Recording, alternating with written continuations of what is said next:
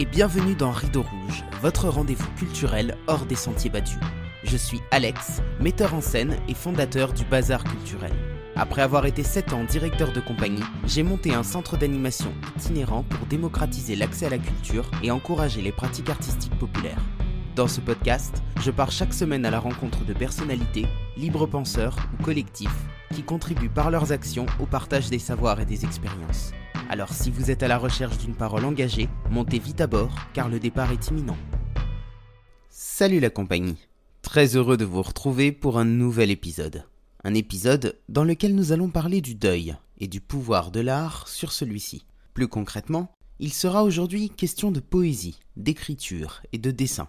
Bref, un épisode qui est en lien direct avec ma série d'entretiens sur l'art en tant que thérapie. Je vous renvoie, si vous souhaitez les découvrir, vers les épisodes 14 et 15 de ce podcast. Mon invitée s'appelle Isabelle Paoletti. Elle est autrice et dessinatrice sur des objets recyclés. Lors de la maladie de son mari, puis du décès de celui-ci, elle a livré ses ressentis et son expérience du deuil dans des poèmes qu'elle a ensuite rendus publics. L'art comme exutoire et comme moyen de surmonter une douleur, c'est notre sujet du jour. Bonjour Isabelle. Bonjour Alex. Comment ça va? Bah écoute, euh, ça va bien, un peu stressée, mais très heureuse d'être reçue par toi. Et eh ben avec grand plaisir, tu es la bienvenue euh, sur euh, ce podcast. Isabelle, est-ce que tu peux imaginer être un héros de l'histoire? Waouh bah, j'aurais bien été ma... j'aurais bien aimé être Martin Luther King et puis et puis réussir à faire de grandes choses comme lui et peut-être même un peu plus loin. Est-ce que ça va te suffire? Oui, mais du coup, j'ai envie de savoir euh, plus loin où? Plus loin quoi bah, Dis donc, lui, ça s'est arrêté quand même euh, très très tôt, mais euh, pouvoir faire qu'une que, que, le monde soit un peu plus tolérant, que, que tout le monde s'accepte comme il est, bah, ça serait quand même génial. Et ben, malheureusement, il s'est fait couper les ailes. Donc, ben, on va dire que j'aurais été Martin Luther King sans les ailes coupées. Est-ce que tu peux nous parler un petit peu de ton parcours, de qui tu es, de comment tu en es venu à l'écriture? Alors, euh, alors ben, j'ai pas eu, j'ai eu beaucoup de vie hein, puisque je suis plus toute jeune. Euh, j'ai toujours eu un parcours euh, d'aide. J'ai bossé avec des personnes sourdes, j'ai bossé avec des personnes en situation de handicap. et puis un jour, on va dire que j'ai eu un événement plutôt très douloureux euh, parmi d'autres. Euh, c'est-à-dire, j'ai eu la maladie de mon mari et le, décès de mon mari. Et là, euh, ben, en fait, il a fallu que j'écrive. il a fallu que j'écrive. C'était mon seul moyen d'expression. J'avais toujours écrit en poésie, mais là, ça a été beaucoup plus intense. Et et on m'a demandé de partager ça, en fait, puisque c'était des choses que, enfin, c'est la, psychologue qui me suivait qui m'a dit, c'est quand même des choses qui, reflètent des émotions euh, réelles, euh, et euh, ça serait bien de partager pour les gens qui ne sont pas capables de les écrire. Et, c'est là que j'ai entamé un parcours ben, d'autrice. Euh, j'ai cherché un, éditeur euh, qui a eu envie de me publier, ce qui a été fait. Et, euh, mais j'ai eu encore plus besoin de m'exprimer à travers l'art parce que c'était ce qui me servait d'exutoire et qui faisait vibrer un peu ma vie, on va dire. Et j'ai découvert le dessin, j'ai découvert plein de choses à travers le dessin. Et, et je me suis dit, ben, en fait, euh, j'ai beaucoup aidé les gens jusqu'ici. Ben, maintenant, je vais m'aider un petit peu moi parce que c'est de ça dont j'ai besoin, euh, au travers de l'art, puisque ça n'était que ça qui me faisait me lever le matin, on va dire. Et, euh, et je suis encore dedans. Donc, j'ai essayé, vu que je produisais énormément de choses, de les diriger vers l'autre, de les offrir à l'autre. Et un jour, je me suis dit, mais je ne vais pas pouvoir qu'offrir, il va falloir que je trouve une, une, destination à tout ce que je fais. Euh, et, euh, et j'ai décidé de créer une auto-entreprise, en fait, qui, qui, qui achètent du, matériel euh, essentiellement en ressourcerie parce que je trouve que c'est idiot d'aller acheter euh, quelque chose de neuf alors qu'on peut donner une deuxième vie à des objets très beaux. Et c'est comme ça que je m'exprime en fait euh, et je, j'essaye de revendre. C'est pas l'objectif premier, c'est vraiment de, de générer des émotions auprès des gens et de, de créer un échange. Et voilà, donc aujourd'hui, ma vie, c'est l'écriture, le dessin et le partage.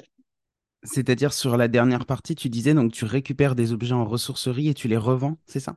Exactement, exactement. En fait, je fais des, marchés de, Noël, des marchés artisanaux, et moi, j'achète bah, ce qui m'inspire. En fait, je ne marche qu'à l'inspiration, c'est-à-dire je suis euh, deux fois par semaine à la ressourcerie euh, de, euh, chez Ressourcez-vous, et tout ce qui m'inspire, je le prends et je dessine dessus, et ensuite j'essaye de les revendre. Euh, pour l'instant, je ne revends pas autant que j'achète. Donc ma maison est pleine, mais en tout cas, j'ai plein de, plein de choses à faire euh, selon mon inspiration et c'est ce qui me fait du bien. Voilà. Et puis, euh, ben, ça se développe tellement mon, goût du dessin que je, je, j'explore ce qu'on appelle une, une méthode de dessin qui s'appelle le Zentangle qui est du dessin euh, qu'on pourrait, avec une philosophie assez euh, particulière, qui est euh, s'accorder du temps, ne pas chercher la perfection, mais vraiment se donner du temps avec soi-même dans le dessin, dans des, dans des choses très, très répétitives, mais qui permettent de rentrer dans un espèce de flow méditatif qui fait beaucoup de bien. Je me spécialise là-dedans. Je pense passer une certification parce que l'objectif plus tard sera de de proposer des ateliers à des enfants, à des personnes en situation de handicap, euh, etc., euh, pour leur permettre de découvrir cette, euh, cette méthode qui rend bien zen. Je reviens sur cette histoire d'objet parce que j'ai besoin de comprendre quel est l'intérêt du coup de passer par toi plutôt que par la ressourcerie à ce moment-là? C'est qu'il y a ma petite, euh, ma petite euh, signature, c'est qu'il y a des dessins et que j'ose espérer que les gens qui rachètent euh, ce que j'ai fait, ben, ils y voient, voilà, je vais avoir dessiné des bonsaïs, je vais avoir dessiné des fleurs, je vais avoir fait quelques motifs qui vont faire que euh, la tasse, euh, la tasse, le vase, euh, enfin n'importe quoi que je- sur lequel j'aurai dessiné sera quand même beaucoup plus personnalisé. Il y aura une petite marque de fabrique, quoi. Oui, tu les customises. C'est... Ah, voilà, pas compris cette partie-là. Ok, Voilà, en fait, je dessine dessus selon mon inspiration et c'est vraiment, euh, euh, voilà, je vois l'objet et je, je sais déjà que je vais dessiner ça ou ça et c'est super agréable pour moi et a priori, euh, les gens qui les achètent en tout cas euh, sont heureux et me disent que c'est pas kitsch euh, comme d'habitude, que c'est très joli. T'avais déjà une production artistique avant le décès de ton mari? Eh bien, j'ai toujours écrit des poèmes. J'ai toujours écrit, euh, et toujours de la même manière, euh, c'est-à-dire en, alexandrin, et euh, depuis que j'avais euh, 17-18 ans. Donc, j'écrivais pour mes proches, j'écrivais pour moi-même, mais jamais à destination de quoi que ce soit, en fait. Ça ne m'était jamais venu à l'idée, c'était juste quelque chose qui me faisait du bien, et en partage, je savais que les gens étaient touchés par ce que j'écrivais, point final.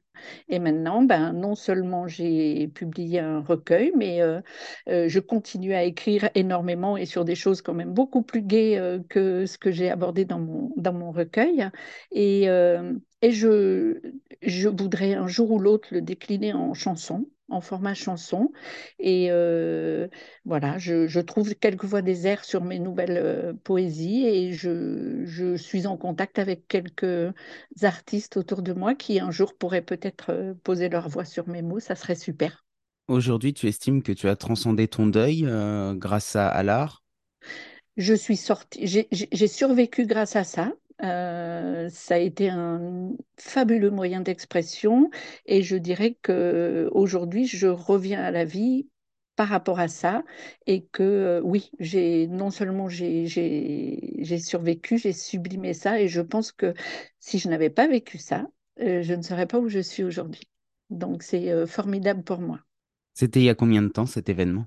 Alors, la maladie, elle date de 2018. J'ai commencé à vraiment écrire en 2019 et mon mari est décédé en décembre 2020. Voilà, et c'est là que ça a été, en fait, euh, c'est là que j'ai le plus écrit. C'est en janvier 2021 qu'on m'a demandé de partager ça, que j'ai cherché un éditeur et euh, on a publié. Ça a été un joli cadeau quand même parce qu'on a, a été édité pour la fête des mères l'an dernier. Voilà, donc c'était quand même un très très beau cadeau euh, euh, que j'ai eu. Et le nouveau cadeau, si je peux t'en parler, euh, parce que je souhaite leur rendre hommage, c'est que euh, justement, j'aime me tourner vers l'extérieur. C'est comme ça que je m'en suis sortie, c'est-à-dire partager des choses avec l'extérieur. Et je participe à une super aventure depuis euh, un gros mois. Ça s'appelle les Magic Poppins. Et je, suis très heureuse de mettre la lumière sur eux parce que c'est une association qui, qui va dans l'hôpital de Rothschild jusque-là pour proposer aux enfants malades des, des ateliers créatifs très simples euh, de, scrapbooking, un peu pour, leur, pour proposer à des, des, enfants malades dans leur chambre de faire un petit tableau avec une photo d'eux. Et on est en train de développer ça à l'hôpital de Bullion. Et c'est un... Euh, je, Enfin, voilà, moi, j'ai même les frissons en en parlant. C'est une superbe expérience et c'est un, un, bonheur fabuleux d'aller donner un tout petit peu de sourire à, à ces enfants. Donc, euh, si je peux faire un peu de lumière sur cette association qui, qui ne vit que de bénévolat et de dons, euh, c'est les Magic Poppins. J'aurais jamais vécu ça si j'avais pas traversé tout ce que j'ai vécu, donc euh, c'est quand même formidable. Quel lien est-ce que tu fais entre l'art et le deuil? On est au plus près, au plus profond de ce qu'on vit. Euh, et, et, et, ça ne peut sortir que par euh, un, un, un canal artistique en fait, c'est-à-dire que quand on est au, au, cœur de la souffrance, euh, si on n'ouvre pas quelque chose euh, de plus haut, j'ai envie de dire, euh, on a du mal à s'en sortir. Et quand on ouvre cette chose qui est au-dessus de nous, en fait, tout ce qui est artistique, pour une personne évidemment qui va avoir quelques appétences, on va dire au moins artistiques, euh, ça, nous permet de, se construire autrement et de ne faire de, sortir ce qui est à l'intérieur de nous, qui est très très noir, sort en, par le biais de l'art de manière beaucoup plus colorée. Alors j'ai reçu il y a quelque temps une art thérapeute sur ce podcast et elle me disait qu'en art thérapie, il n'y a pas de dimension esthétique dans ce qu'on fait, qu'on est vraiment là au contraire pour se faire du bien, euh, toi qui avais déjà une production par le passé, qui a toujours écrit, qui est quand même dans une dimension euh, plus, euh, plus artistique au sens, au sens premier du terme, comment est-ce que tu l'as vécu? Parce que là, du coup, tu étais à la fois dans quelque chose qui te faisait du bien et en même temps dans une production qui se voulait être belle. alors, pas forcément. Ça a toujours été une production qui me faisait du bien à moi dans le, dans, dans l'absolu. il se trouve que à la rencontre des gens, on m'a dit que c'était beau. Et ça, c'était le, la cerise sur le gâteau, on va dire. C'était pas forcément l'objectif. Euh, l'objectif a été vraiment de faire sortir euh, moi ce que j'avais besoin de sortir. Et c'est très. J'ai écouté hein, le podcast de cet art thérapeute. Et ce qui est très très amusant, c'est que moi, pour l'instant, je, je t'ai dit, je m'occupe de moi parce qu'aujourd'hui, ça a été une nécessité. Mais je, je, je dis en rigolant que euh, je m'art thérapeute l'instant. Et un jour, je serai art thérapeute également, parce qu'un jour, je vais retourner ça vers les autres, justement. Euh, mais pour répondre plus précisément à ta question, euh, s'il y a de la beauté au bout, c'est bien. Si ça parle à quelqu'un, c'est bien. Si ça suscite une émotion, c'est bien. Mais l'essentiel, c'est que moi, j'ai sorti ce que j'avais à sortir. Et du coup, ce qui fait que tu l'as rendu public, ça a été le regard qu'ont porté les autres dessus et le fait qu'on te, qu'on te dise que c'était beau. C'est ça qui t'a, poussé à le publier?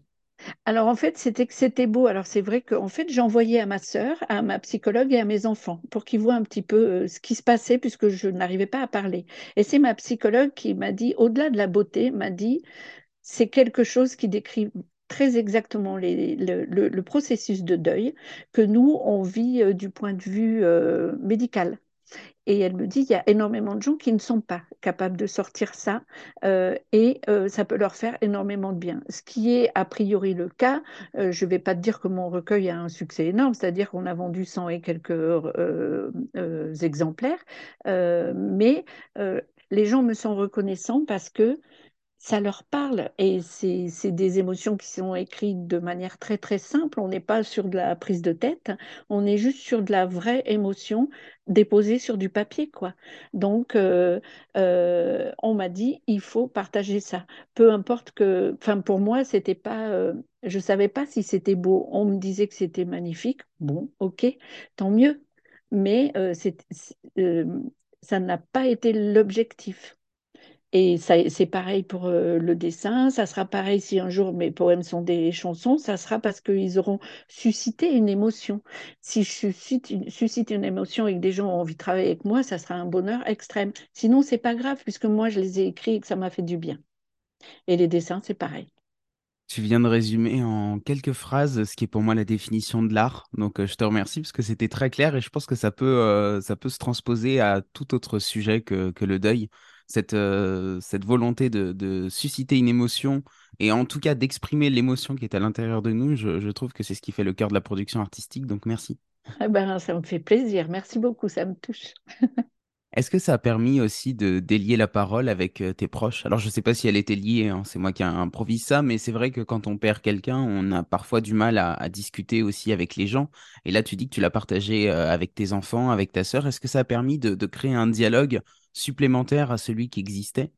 Euh, alors le deuil, c'est quelque chose de très particulier. Donc je vais te dire qu'avec mes proches, euh, mes enfants sont très très. J'ai trois garçons qui sont très heureux que j'ai que j'ai écrit ce recueil. Euh, ma sœur également, puisqu'elle m'a encouragée. Pour le reste, je dirais que les gens sont un peu frileux. Je et c'est, ils ont, on n'a pas envie de livrer des choses de ce genre-là, donc je ne suis pas certaine d'avoir eu un accueil euh, extraordinaire au niveau de mes proches, euh, voilà, qui n'avaient pas forcément envie que tout ça soit dévoilé. C'est plutôt, par contre, je me suis créé un nouveau réseau de, personnes qui, qui vivent des choses de, J'ai même une dame que j'ai rencontrée dans un train qui, on a compris toutes les deux qu'on était en deuil et tout, et euh, elle a acheté le recueil après, et elle m'a appelée euh, sœur de douleur. Et, euh, et elle a été très heureuse de ce que j'ai pu écrire, mais je dirais plutôt sur des gens qui ne sont pas de ma propre cellule familiale ou plus exactement, les gens qui ont perdu mon mari, comme moi, je l'ai perdu, ont du mal avec ça. C'est pas grave, c'est un dommage collatéral. C'est vrai que quand on écrit sur des gens euh, qu'on connaît, euh, j'a- j'avais vu, euh, ou plutôt j'avais entendu plusieurs expériences d'auteurs qui, racontaient en fait dans, leurs romans, dans leurs textes, comment ils parlaient de leur entourage. Et c'est vrai que parfois il y a des réceptions qui sont assez compliquées de la part de, de l'entourage parce que c'est, difficile de se voir en personnage dans un écrit en fait, j'ai l'impression. Je suis tout à fait d'accord avec toi. Puis dévoiler des choses qui sont quand même qui révèlent de, l'intime, de même si c'est pas de l'intime, enfin c'est de l'émotion. C'est moi j'ai quand même décrit, j'ai parlé de mon mari en train de mourir quoi. J'ai écrit un poème une heure après. Donc euh, je pense que les gens, euh, il y a des gens qui, peuvent être euh, trop bousculés par ce genre de choses et qui refusent de, de mettre le nez dedans, on va dire. Bon, c'est pas grave. T'écrivais déjà pendant la période de la maladie de ton mari. Est-ce que t'étais pas trop vidé euh, énergétiquement, je veux dire, euh, euh, pour pouvoir écrire? Au contraire, je, crois que c'est comme ça que j'ai tenu, c'est-à-dire que les, quelques jours, quand on a su que vraiment ça se précipitait, enfin de, novembre à, décembre, je crois que j'écrivais tous les deux jours et si j'écrivais pas, je tenais pas puisqu'en plus, je ne pouvais même plus appeler ma famille, je ne pouvais plus prendre un téléphone, je n'avais plus envie de répondre. Moi, je voulais passer tout le temps précieux que j'avais à passer avec lui. Et, c'est difficile de voir mourir quelqu'un. euh, Enfin, voilà, c'est comme ça. Et si j'avais pas écrit, au contraire, là, je me serais écroulée. C'est vraiment, euh, je ne sais, voilà, c'est c'est comme ça que j'ai tenu et c'est comme ça que j'ai tenu encore pendant plus d'un an après. Au contraire. Quel message est-ce que tu as envie de transmettre aujourd'hui?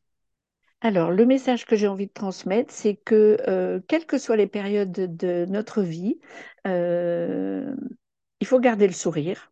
Alors moi, j'ai un petit tatouage qui dit Smile euh, sur mon bras parce qu'il faut toujours le garder. Et quand on n'arrive plus à le garder, il faut se tourner vers les autres. Le partage avec les autres, si on n'est pas capable de se faire du bien à soi-même, essayons d'en faire aux autres. Et un jour, ça reviendra en fait. Donc, ne jamais perdre le, le moral. Euh, on n'est pas très longtemps sur cette terre, donc euh, essayons de faire du bien, si ce n'est à nous, au moins aux autres. Tournons-nous vers les autres et ça le fera.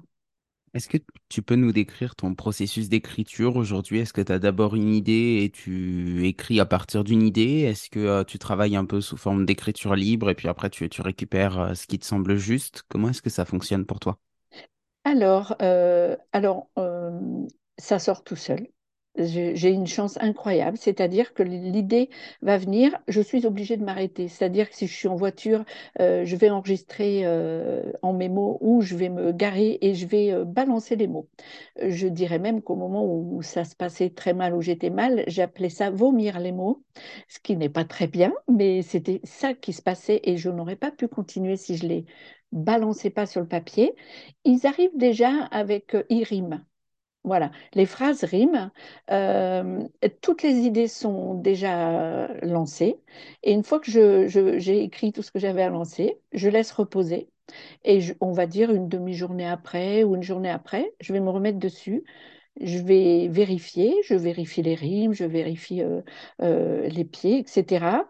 Je, si un mot voilà, rime pas correctement, je vais un peu changer des choses, mais j'ai quand même la chance de je dirais qu'au bout d'une demi-heure, le poème, il est tapé et, euh, et il sonne, quoi. Enfin, euh, voilà, il est fait en deux fois. Il y a un peu de travail, on est d'accord. C'est, il y a un travail derrière, mais il y a quelque chose de, de...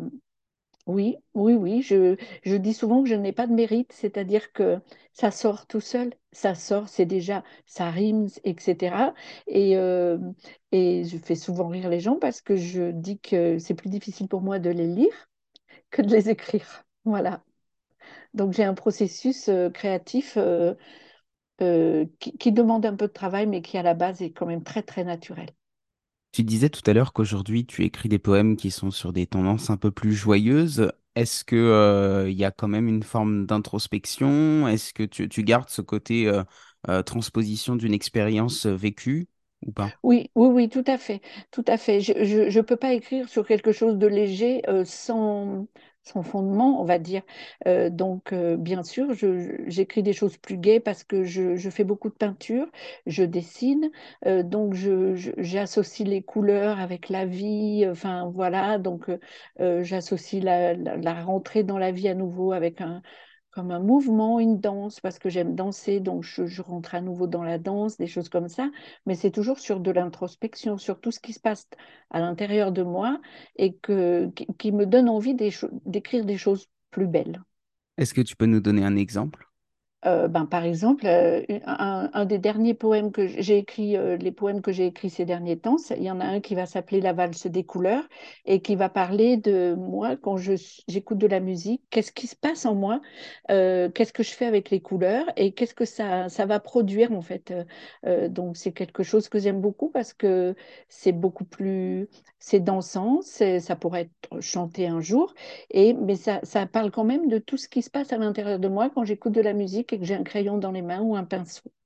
Et j'en ai un, autre que j'ai écrit parce que j'étais en train de jardiner dans, enfin dans mon jardin, j'ai envie de dire, parce que ça faisait deux ans que j'avais pas mis les pieds dedans pour faire quelque chose de productif. Et, euh, et, et, donc le truc, c'est qu'est-ce que mais qu'est-ce que c'est qui est en train de frapper en moi? Ben, C'est la vie, en fait. Je suis dans mon jardin et euh, il se passe des trucs avec les couleurs, il se passe des trucs, euh, je me reconnecte et la vie, elle est en train de se dire, ben, oh, coucou, je suis là.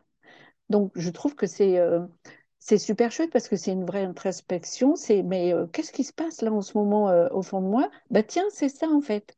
Et bah, voilà, moi je, ça me plaît. En tout cas, voilà, c'est encore des choses que j'écris et qui me, qui me, qui me font du bien, qui me plaisent. Et, et puis on verra bien quel sera l'avenir de ces, ces choses que j'écris. Quoi. Je ne referai pas un recueil, je pense. Je trouve que c'est voilà, 80 poèmes euh, sur un thème, euh, je sais pas. J'ai plus envie d'écrire sur ce format-là, mais tout ce que j'écris là, euh, un jour, je, serais bien heureuse que ça soit musical. Voilà. Est-ce que plus tard, tu pourrais animer des ateliers d'écriture ou des ateliers, en tout cas, qui permettent aux personnes aussi d'entrer dans une forme de, de lâcher prise vis-à-vis de leurs émotions? Parce que là, du coup, toi, tu transmets tes poèmes, mais euh, est-ce que chacun pourrait pas aussi euh, produire euh, quelque chose qui va lui permettre de transcender un événement? C'est possible. J'ai plutôt tendance à me dire que ça serait sur du, du, dessin ou, ou, ou même du chant, parce que je chante aussi. J'ai tellement l'impression de, de... Alors c'est bizarre quand même, parce que je suis autrice d'un recueil de poèmes. J'ai pas l'impression d'être légitime dans la place de... pour aider quelqu'un à écrire, puisque moi, c'est tellement quelque chose que je travaille un peu, mais qui m'est naturel, j'arriverai pas à me dire euh, est-ce que je suis capable d'aller animer un atelier et d'aider quelqu'un euh, à, sortir ce qu'il a à sortir de lui sous forme d'écrit? Je sais pas, mais en tout cas, euh, si je suis prête à essayer, je suis curieuse de tout, donc pourquoi pas, avec plaisir. Tu parlais de vouloir devenir art thérapeute. Tu penses que ça te donnerait une légitimité supplémentaire pour le faire? Euh, certainement, en tout cas, euh, je, trouve que les arts thérapeutes, euh, il y, a, toutes sortes d'arts. J'appelle ça, c'est comme une pelote pour moi. Il y a plein de fils sur la pelote et on va aider les gens à tirer sur certaines pelotes. Et moi, je pense que ma sensibilité, ma manière de m'exprimer fera que les gens qui qui, viendront un jour faire de l'art-thérapie avec moi euh, le feront avec un certain état d'esprit et je les amènerai sur les, les, fils qui leur correspondent à eux. Donc, mm, voilà. Euh, oui, oui. Et là, peut-être qu'il y aura aussi l'écriture. J'avoue que je la mets à côté, l'écriture, c'est-à-dire que je, je, peux, je, le fais déjà, je fais faire du scrapbooking à des amis, je partage ça, euh, ou du dessin dans mes cours de peinture. Je dire, bah tiens, est-ce que tu mettrais pas telle couleur avec telle couleur? Avec les enfants malades, c'est un peu ça. Bah tiens, regarde comme ça fait joli. Euh, euh, est-ce que là, tu pourrais pas exprimer ça? C'est comme ça que je vois mon futur métier. L'écriture, je sais, je sais pas comment je pourrais la transmettre. Peut-être que la réponse te viendra un peu plus tard. Exactement. En fait, tout m'arrive au moment euh, nécessaire, donc je ne me fais pas de soucis. Isabelle, si tu avais le pouvoir de changer le monde, par où est-ce que tu commencerais? Alors, euh, par les enfants. par les enfants parce que j'ai une, grande foi en nos futures générations. et, euh, et, pour changer le monde, il faut passer par eux, il faut leur apprendre euh, qu'est-ce que c'est que l'ouverture, qu'est-ce que c'est que la tolérance, qu'est-ce que c'est que le respect. Euh, et, et, de cette manière-là, on, on, va un jour changer le monde. j'ai l'impression qu'on ne pourra pas changer les les plus âgés. J'en fais pourtant partie, euh, mais, mais pour tout. Euh, moi, par rapport au handicap, par exemple, euh, je, je, sais que plus le handicap est présenté de manière naturelle aux enfants, et plus il est accepté, et on ne regarde plus du tout les personnes en situation de, handicap de la même manière aujourd'hui. Pour les enfants, il y a des choses qui sont tout à fait naturelles, alors que pour, pour, pour un adulte, c'est quelque chose où même peut-être on pourrait détourner le regard. Donc, L'espoir, c'est les enfants et pour changer le monde, il faut éduquer nos enfants correctement. Merci beaucoup Isabelle. Avec grand plaisir. Merci pour cet échange, Alex. À bientôt. À bientôt. Cet épisode touche à sa fin. Mais avant de se dire au revoir, voici les trois pépites que je retiens de mon échange avec Isabelle. Tout d'abord, que lorsqu'on ressent des émotions denses comme le chagrin, la tristesse ou la colère, le fait de passer par une production artistique permet de les transmuter, tout en acceptant de se laisser traverser. De cette manière, on évite de les refouler, mais on évite aussi de se laisser submerger. Créer permet de sortir ce qu'on a à sortir, pour reprendre l'expression d'Isabelle, de façon naturelle, sans forcer, sans précipiter, et ainsi de commencer à poser les briques d'une reconstruction. Ensuite, que dans un processus de sublimation par l'art, il n'y a pas de recherche esthétique. À l'instar de l'art-thérapie, ce n'est pas fait pour être beau ni même pour être lu, c'est d'abord et avant tout fait pour se faire du bien pour nous parler, à nous qui créons. Le côté esthétique et exploitable de la démarche, ne voyez dans l'utilisation de ce terme aucun jugement de valeur, ne vient qu'après, une fois la phase d'introspection terminée. Enfin, que l'intérêt premier de l'art est avant tout de partager des expériences et des ressentis. Les dérives de notre société moderne qui ont fait de l'art un produit destiné à être vendu, et donc réfléchi en tant que tel depuis le départ, ont tendance à nous faire oublier que l'art c'est quelque chose qui part de nous, de notre vécu, de notre rapport au monde, et qui, par sa transposition en objet créatif, tend à une forme d'universalité. Le travail d'Isabelle suscite des émotions chez ses lecteurs, mais force est de constater qu'il est aussi utile à sa psychologue par exemple pour expliquer de manière simple et concrète ce que ressentent les personnes en deuil. Si le podcast vous a plu, n'oubliez pas de lui laisser une note positive et de vous abonner si ce n'est pas déjà fait. Et pour celles et ceux qui veulent suivre le travail d'Isabelle, je vous mets tous les liens dans la description. Merci à tous d'avoir écouté cet épisode et à la semaine prochaine pour une nouvelle rencontre hors des sentiers battus.